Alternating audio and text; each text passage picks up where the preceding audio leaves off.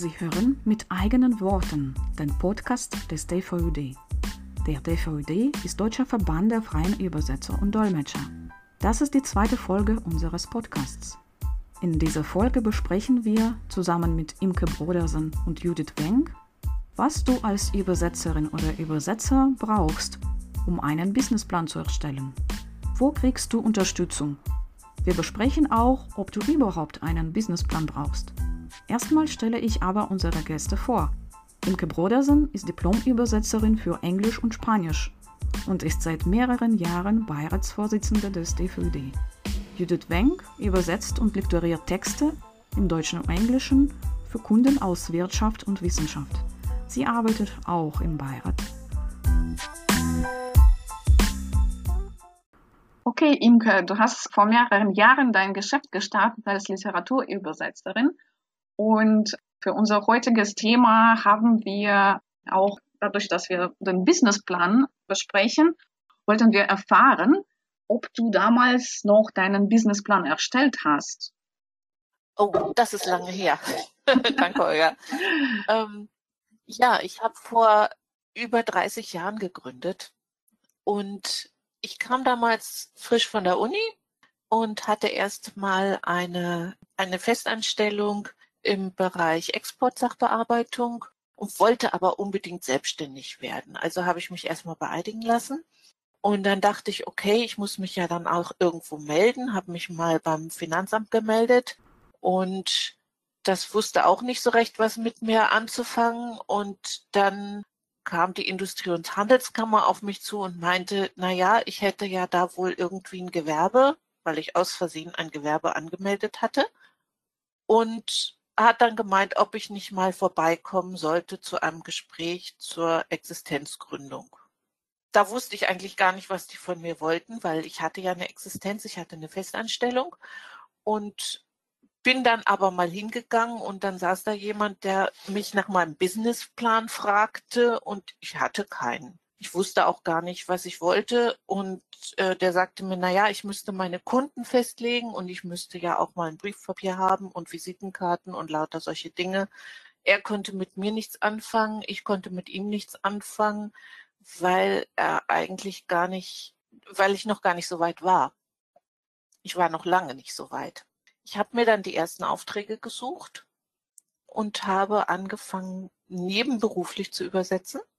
Habe das auch alles, hatte die ersten Aufträge und das lief ganz gut. Ich habe am Wochenende gearbeitet und unter der Woche meinen normalen Job gemacht. Und das wurde dann halt immer mehr. Dann ging ich in Mutterschutz. Das heißt, ich hatte meine, meine Sozialleistungen, die waren alle schon da. Und dann hat sich das in der Zeit, wo ich dann im Erziehungsurlaub war, konnte ich das weiter ausbauen und habe hinterher gesagt, okay, das reicht. Davon kriege ich das hin und dann habe ich einfach weitergemacht. Also ich bin so reingerutscht, ohne Plan. Außer dass ich wusste, ich will Bücher übersetzen. Und das hat funktioniert. Sehr interessant. Und denkst du, wie konntest du damals einschätzen, ob es klappt oder nicht, oder musstest du praktisch das ja aus der Erfahrung versuchen und gucken, ob die ersten Kunden kommen und so weiter? Also die ersten Kunden sind natürlich nicht von selbst gekommen, sondern die habe ich mir sehr aktiv gesucht, indem ich angeschrieben habe. Auf sehr, sehr einfache Weise, damals in Anfang der 90er mit einfach Briefen. Und dann bin ich einem bestimmten Kunden nachgejagt, weil da genau die Bücher verlegt wurden, die ich unbedingt übersetzen wollte. Und über die Schiene bin ich dann auch tatsächlich irgendwann da reingerutscht. Das war einfach ein Lektor, der mir mal eine Chance gab. Und dann gab es andere Lektoren, denen das ganz gut gefiel. Und dann wurde das allmählich mehr. Aber ich musste mich schon sehr aktiv drum kümmern. Ich wusste aber auch ganz genau, was ich machen will. Insofern, und dann hat sich das eben entwickelt. Ja, okay, sehr interessant. Also jetzt die Frage an Judith. Und zwar, du hast gemeint, dass du damals, als du angefangen hast, einen Businessplan brauchtest. Und zwar, nicht für dich, sondern eher für den Gründungszuschuss. Kannst du da, darüber ein bisschen erzählen? Genau, ich hatte damals Anspruch auf Arbeitslosengeld 1. Wenn man Anspruch auf Arbeitslosengeld 1 hat, dann gibt es auch die Möglichkeit, bei der Agentur für Arbeit einen Gründungszuschuss zu beantragen. Und dafür muss man unter anderem so einen Businessplan einreichen. Das Schöne war, dass ich mit Unterstützung der Arbeitsagentur auch einen Gutschein bekommen habe, wodurch ich so eine Existenzgründungsberatung bei der Existenzgründerhilfe in Anspruch nehmen konnte. Das Coaching dort hat dann 40 Stunden umfasst und da hat man einfach mal so im Rundumschlag alle Bereiche, die es so für selbstständige Tätigkeiten zu bedenken gibt, abgedeckt. Also zum Beispiel ein Modul Besonderheiten der hauptberuflichen und nebenberuflichen Selbstständigkeit. Wie sieht es mit Freiberufen aus? Was gibt es für Rechtsformen? An welche Rechtsfragen sollte man denken? Was gibt es für Fördermittel oder sonstige Finanzierungsmöglichkeiten? Äh, wie schaut es aus mit Pflichtversicherungen? Was sind eher Kannversicherungen? Welche Versicherungen sind empfehlenswert, vielleicht auch, wenn es keine Pflichtversicherungen sind? Wie kann man an das Marketing rangehen? Dann wurden auch mal steuerliche Angelegenheiten betrachtet und die Buchführung. Ähm, wir haben besprochen, wo man sich überall anmelden muss, was dann auch wieder ein bisschen von der Rechtsform abhängt was die Risiken einer Selbstständigkeit sind und dann nochmal ganz konkret, wie der Businessplan aussehen muss, gerade auch wenn man den ähm, für die Bewilligung des Gründungszuschusses bei der Arbeitsagentur einreichen möchte. Das Coaching hat insgesamt bei mir 40 Stunden umfasst. Es war verteilt auf 10 Tage, in denen ich das absolvieren musste. Und der Businessplan selbst, den ich dann in der Zeit geschrieben habe, also zumindest im Groben, ich habe den danach nochmal verfeinert. Der war bei mir so 25 Seiten lang, also mit Anhang. Und im Anhang, da befand sich dann halt dieser ganze schöne Zahlenteil. Also wo man aufschlüsselt zum Beispiel, wie viel Geld man zum Leben braucht, also was man selbst sich als Unternehmerlohn zahlen können muss und dann auch die Liquiditätspläne für ein paar Jahre im Voraus, wie sich das entwickeln sollte, damit man langfristig von der Selbstständigkeit leben kann. Und ich konnte dann diesen Businessplan auch dem Gründungsberater vorlegen. Der hat den nochmal gelesen, konnte mir halt Feedback geben, konnte mir auch gerade zu dem Zahlenteil sagen, ob das seiner Erfahrung nach realistisch ist, was ich mir da überlegt habe. Also kann man sich auch schön dann nochmal im Gespräch selbst reflektieren in so einer Beratung. Ja, also insgesamt ist das auf jeden Fall eine gute Sache, die ich jedem empfehlen würde, wenn er die Möglichkeit hat. Und es ist halt auch so, dass man diesen Gründungszuschuss, also einmal für die ersten sechs Monate der Selbstständigkeit beantragen kann. Da bekommt man einen Zuschuss in Höhe des Arbeitslosengeld 1 plus 300 Euro pauschal für Versicherungen.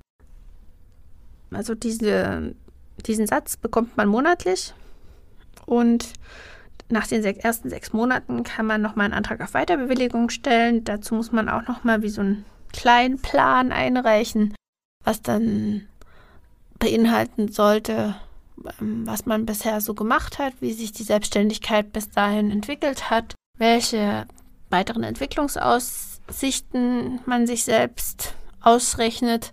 Und wenn das auch wieder positiv beschieden wird, dann bekommt man nochmal für weitere neun Monate 300 Euro monatlich, auch wieder pauschal. Ähm, und dieses Geld ist wiederum gedacht, damit man sozusagen die grundlegenden Versicherungen, die man so benötigt, abdecken kann, also vor allem Krankenversicherung.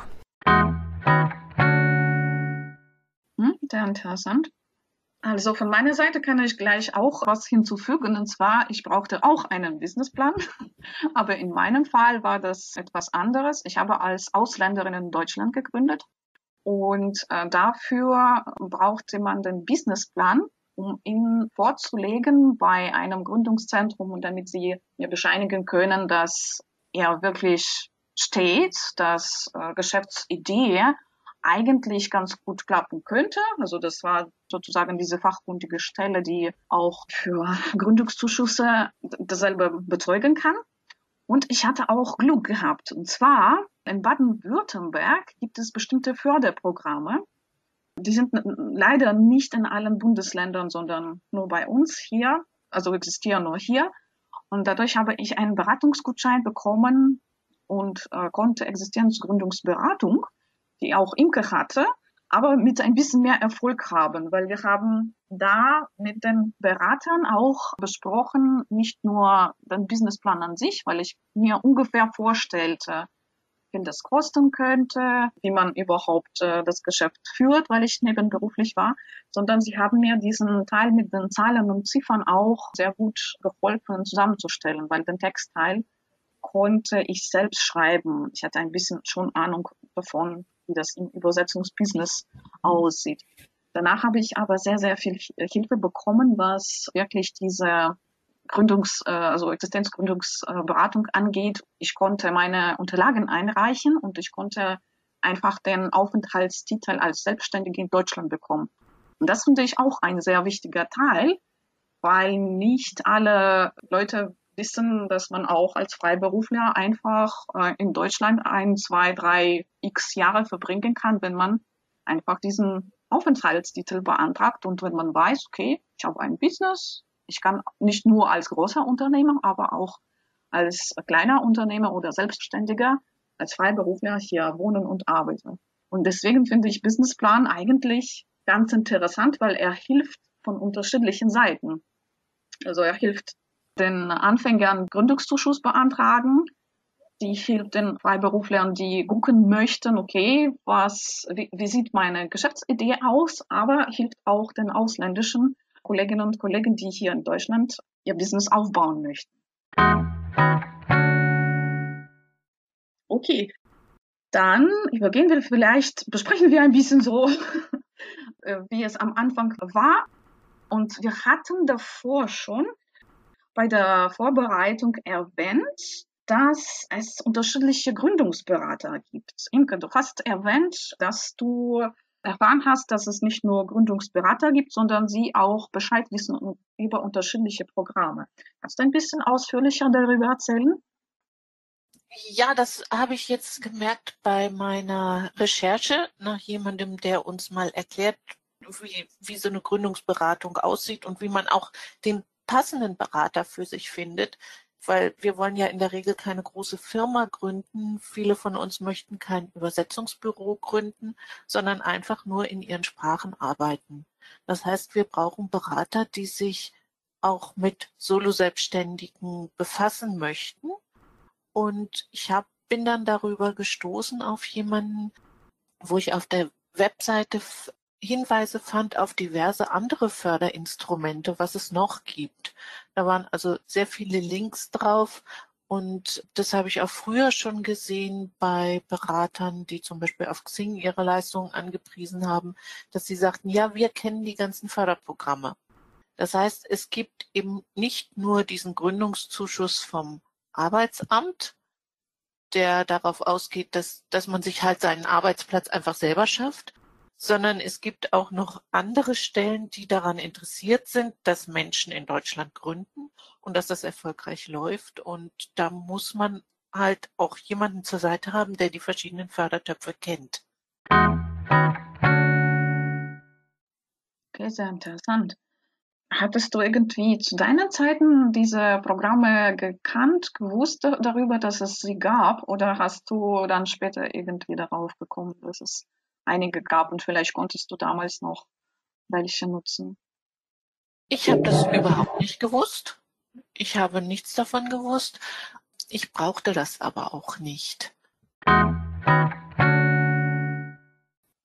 Und eine Frage haben wir noch bekommen durch unsere Facebook-Gruppe.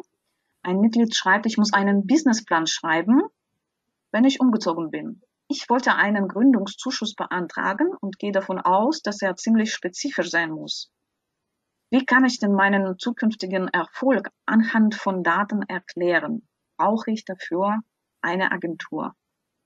Judith, was könntest du vielleicht antworten? Naja, ob man dafür sich jetzt Unterstützung holt oder nicht, das ist vielleicht auch ein bisschen persönlichem Geschick oder persönlichem Interesse geschuldet. Also grundsätzlich, äh, die Arbeitsagentur, die erwartet schon so einen Businessplan, der so um die, naja, 20 Seiten, 24 Seiten mit Zahlenteil umfasst. Und was ich dann gemacht habe, also ich habe dann quasi ein Kapitel gehabt, das hatte die Überschrift Marktanalyse und habe dann halt geguckt, ähm, wie sieht denn der Markt für Übersetzungsdienstleistungen aus. Also ich habe mich auf die Übersetzungsdienstleistungen konzentriert, weil ich ähm, nicht dolmetsche. Man könnte das natürlich auch für, für den Dolmetscherberuf machen. Da gibt es dann verschiedene Quellen, wo man einfach mal wirklich sich Stück für Stück durchgraben kann. Also man kann sich dann zum Beispiel den Export- und Importmarkt in Deutschland angucken. Ich habe dann geschaut, was sind die größten Handelspartner von Deutschland, also im Sinne von Ländern, ne? Und habe das in, in den Zusammenhang mit meinen Arbeitssprachen dann gebracht, weil man kann ja davon dann auch wiederum ableiten, welche Sprachen da wahrscheinlich beim Handel genutzt werden und entsprechend, wo irgendwie ein Bedarf besteht. Wenn die Leute das nicht selber sprechen, dann kann man sich sowas angucken, die äh, Sprecherzahl oder Sprecherinnenzahl der Sprache, mit der man arbeiten möchte und das damit begründen. Man kann sich, wenn es jetzt um Bücher geht, mal beim Börsenverein des deutschen Buchhandels in verschiedene Berichte reinlesen.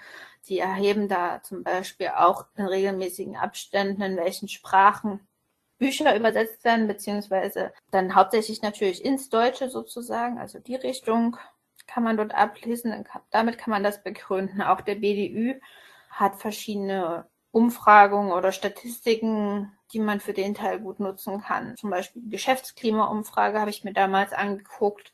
Man kann sich dann auch mal damit auseinandersetzen, wie viele Personen es überhaupt in Deutschland gibt, die quasi in irgendeiner Form gemeldet sind als Sprachdienstleister. Da sieht man dann zum Beispiel, dass der Großteil solo selbstständig davon ist. Und dann es natürlich auch die Agenturen gibt, man kann da schön ablesen, dass es ein stark fragmentierter Markt ist. Und ähm, wenn man sich jetzt so, also man kann auch sehr gut dann über Statista zum Beispiel.de oder sogar auch teilweise, was jetzt beim Arbeitsamt selber auch Zahlen abrufen. Das sind natürlich dann eher die Leute, die quasi an, im Angestelltenverhältnis diesen Beruf ausüben. Im Grunde genommen ist es eher eine, ein rechercheintensiver Teil. Also man kann den selber machen, man muss das natürlich auch nicht. Ich habe es selbst gemacht und habe das dann quasi von dem Gründungsberater, bei dem ich war, mal lesen lassen, ob das sozusagen äh, überzeugend ist, was ich da zusammengeschrieben habe.